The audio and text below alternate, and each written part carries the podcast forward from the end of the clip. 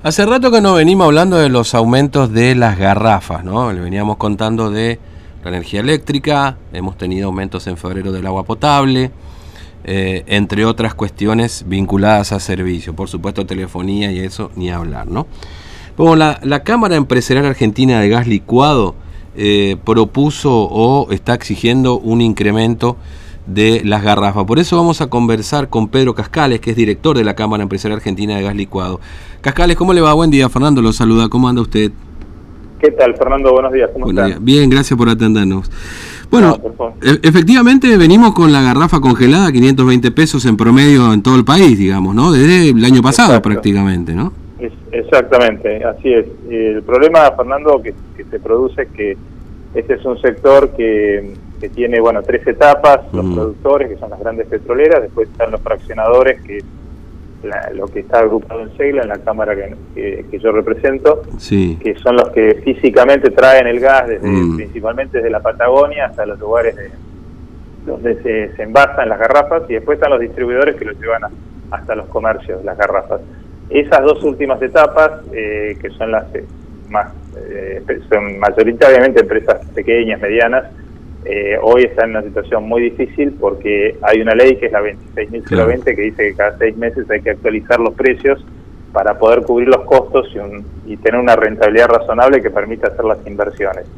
Y lamentablemente no de ahora, ya de hace bastante tiempo se vienen actualizando eh, por debajo de los reales costos. Mm. Y hoy el acumulado está generando un déficit en, la etapa nuestra de casi 400 pesos, o más de 400 pesos de, diferencia entre lo que, lo que se permite cobrar eh, en la plataforma de, un fraccionador, que son 230 pesos, 236, y lo que realmente está costando eh, esa operación. Y, y bueno, aguas abajo, para que llegue la garrafa a 515 pesos al, al comercio, también seguramente los distribuidores están en una situación parecida. Entonces, mm. la realidad hoy es que, bueno, es muy acuciante eh, la necesidad de, poder actualizar estos precios. Eh, también recuerdo para mucha gente que nos escucha que eh, más de dos millones de familias tienen lo que se llama plan hogar, claro. que tienen una ayuda económica que es casi el 70% del valor de la garrafa a través de la tarjeta alimentar, con lo cual la garrafa de 520 pesos la terminan pagando aproximadamente 150 pesos. Mm. Claro, este, eh, y, y, el último aumento, si mal no recuerdo, Bajales, fue el año pasado, mediados del año pasado, ¿no? Que fue, no, en, realidad el último, en abril. en abril, claro, porque fue con capítulos, digamos, ¿no? Fue un aumento que se dio en varios episodios. Iba, iba subiendo gradualmente hasta junio. Después de ahí no subió más, el gobierno decidió dar un, lo que llamaron asistencia económica transitoria, que es una especie de subsidio a las distintas etapas de un 20%, que ahora, casualmente ayer, el gobierno renovó ese subsidio eh, hasta el 31 de marzo. Es decir, eh, que a partir de ahí después no se sabe cómo va a seguir, si va a seguir con un subsidio, va a seguir con un ajuste de precios o una combinación de las dos cosas, ¿no? Eh, y, eso qué significa? Que para ustedes, este porque yo ayer justamente veía esto en el boletín oficial, porque uno sigue el precio de la garrafa, decía ya estamos en época seguramente de aumento. ¿Significa que de alguna manera es un bálsamo para ustedes esto o no logra ni ser eso, digamos, lo que ayer el gobierno nacional? Sí, Fernando, a ver, el gobierno intenta con este 20% achicar un poco ese, ese diferencial, pero imagínense que nosotros... Eh, 20% de 236 pesos, que es mm. lo que nos corresponde a la etapa nuestra, son poco menos, no son los 45 pesos.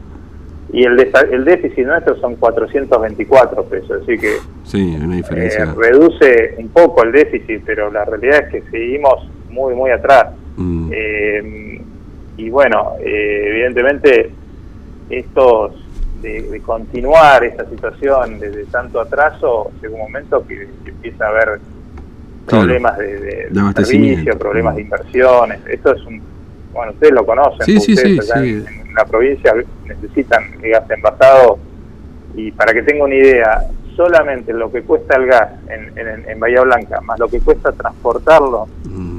hasta Formosa, es más caro que los 236 pesos.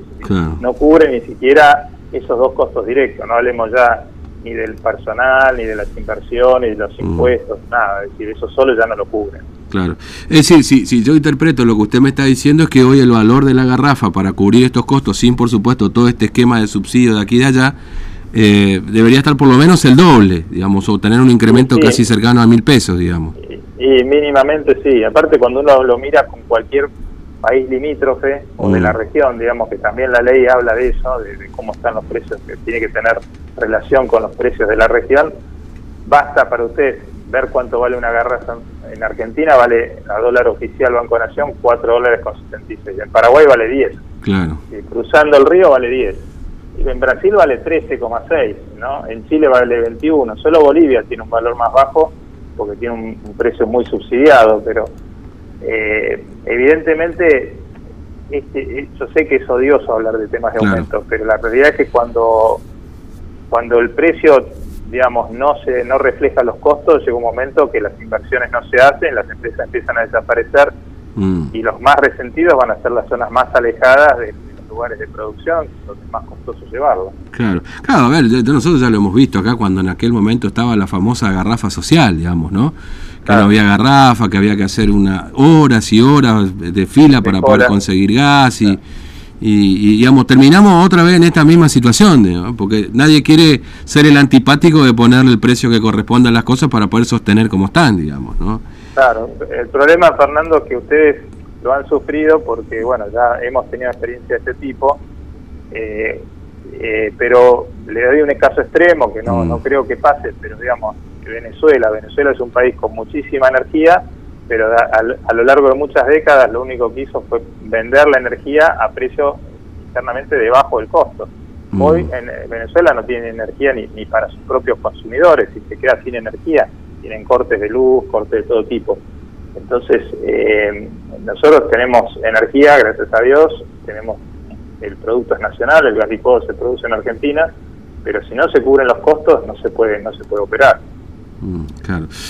Bueno, eh, Cascales, gracias por su tiempo, muy amable, que tenga buen día. ¿eh? Gracias, Fernando, un, saludo. Un, abrazo, hasta luego. Bueno, estábamos hablando con Pedro Cascales, director de la Cámara Empresarial Argentina de Gas Licuado, a propósito de lo que pasa con la garrafa. Empezamos otra vez con esta historia, porque claro,